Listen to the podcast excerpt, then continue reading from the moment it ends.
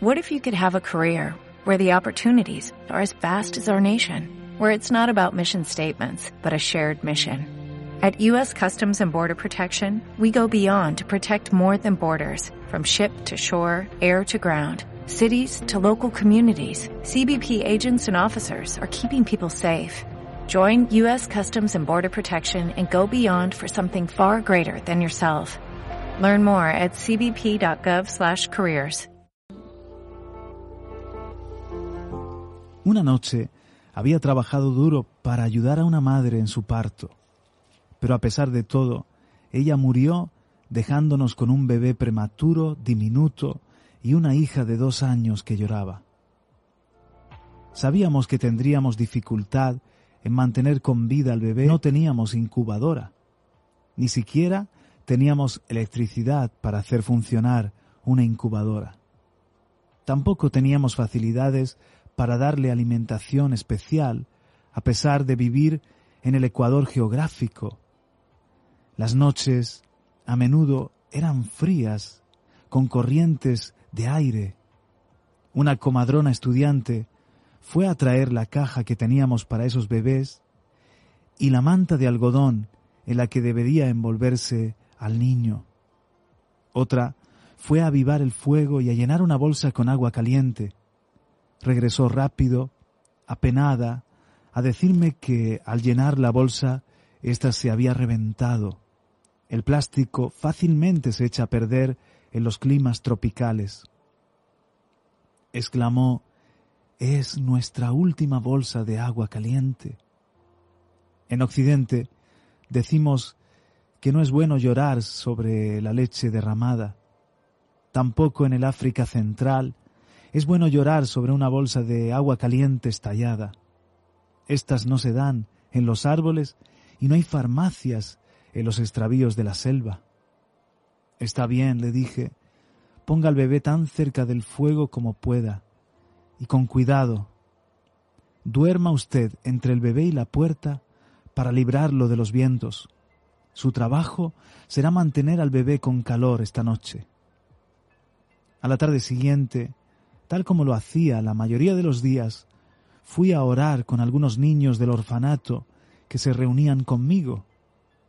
Yo les di a los más jóvenes varias sugerencias de cosas por las cuales orar y les conté del diminuto bebé. Les expliqué nuestro problema por mantener caliente al bebé. Mencioné lo de la bolsa para agua y que el bebé podría morir fácilmente si se enfriaba. También les conté de la hermanita de dos años que lloraba porque su mamá había muerto. Durante el tiempo de oración, una niña de diez años, llamada Ruth, oró de la forma usual, concisa, sin remilgos, de nuestros pequeños niños africanos. Por favor, Dios, pidió ella, envíanos una bolsa para agua caliente. No nos servirá mañana porque el bebé ya estará muerto. Así que Dios, por favor, envíanosla esta tarde. En lo que tragaba una bocanada de aire frente a la audacia de la pequeña intercesora, ella agregó, y a la vez, ¿podrías por favor enviarnos una muñeca para la pequeña hermana?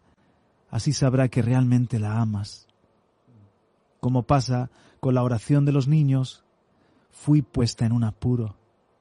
¿Podría yo decir honestamente amén a esa oración? Sí, yo sé que Dios todo lo puede. La Biblia lo dice así.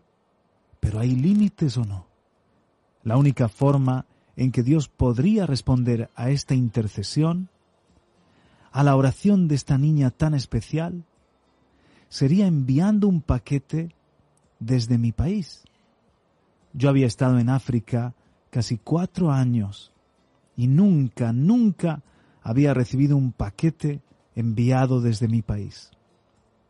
De todos modos, si alguien me enviase un paquete, ¿quién pondría una bolsa para agua caliente? Yo estaba viviendo en el Ecuador geográfico. A media tarde, cuando estaba dando clases a las enfermeras, recibí el mensaje. Un vehículo estaba estacionado en la puerta de enfrente de mi residencia. Cuando llegué a mi casa, el vehículo ya se había ido, pero allí sobre la baranda había un paquete grande de 22 libras. Sentí lágrimas mojando mis ojos. No podía abrir el paquete yo sola, así que mandé a llamar a los niños del orfanato. Juntos tiramos de las cintas deshaciendo cuidadosamente cada nudo. Doblamos el papel, con cuidado de no romperlo demasiado, y la excitación iba en aumento. Treinta o cuarenta pares de ojos estaban enfocados en la gran caja de cartón. De arriba saqué un jersey de punto de colores brillantes. Después había vendas de punto para los pacientes leprosos. Luego venía una caja de pasas mixtas con pasas de Esmirna. Estas harían una porción para el pan del fin de semana. A continuación, cuando volví a meter la mano, pensé, ¿estoy sintiendo lo que en realidad es? Agarré y saqué, efectivamente, una bolsa para agua caliente nueva. Lloré. No le había pedido a Dios que me la enviara, porque realmente no creí que Él pudiera hacerlo. Ruth estaba al frente de la fila que formaban los niños. Ella se abalanzó sobre mí diciendo, si Dios nos ha enviado la bolsa, también nos ha enviado la muñeca. Hurgando hasta el fondo de la caja, ella misma sacó la muñeca pequeña, bellamente vestida. Sus ojos brillaron, porque nunca dudó.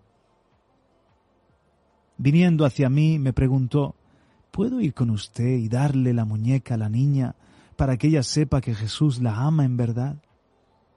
El paquete había estado en camino durante cinco meses completos. Empacado por mis antiguos alumnos de la escuela dominical, cuyo líder había escuchado y obedecido a Dios, que le urgía enviar una bolsa para agua caliente, a pesar de que el paquete se dirigía hacia el ecuador geográfico. Y una de las niñas había puesto una muñeca para una pequeña africana cinco meses antes en respuesta a la intercesión de la niña de diez años que creyó y pidió que lo trajeran esa misma tarde. En Isaías capítulo 65, verso 24, Dios promete, antes de que pidan, yo responderé. Qué impresionante es en nuestro Dios. Aleluya. Están los detalles, ¿no? Wow. Tremendo.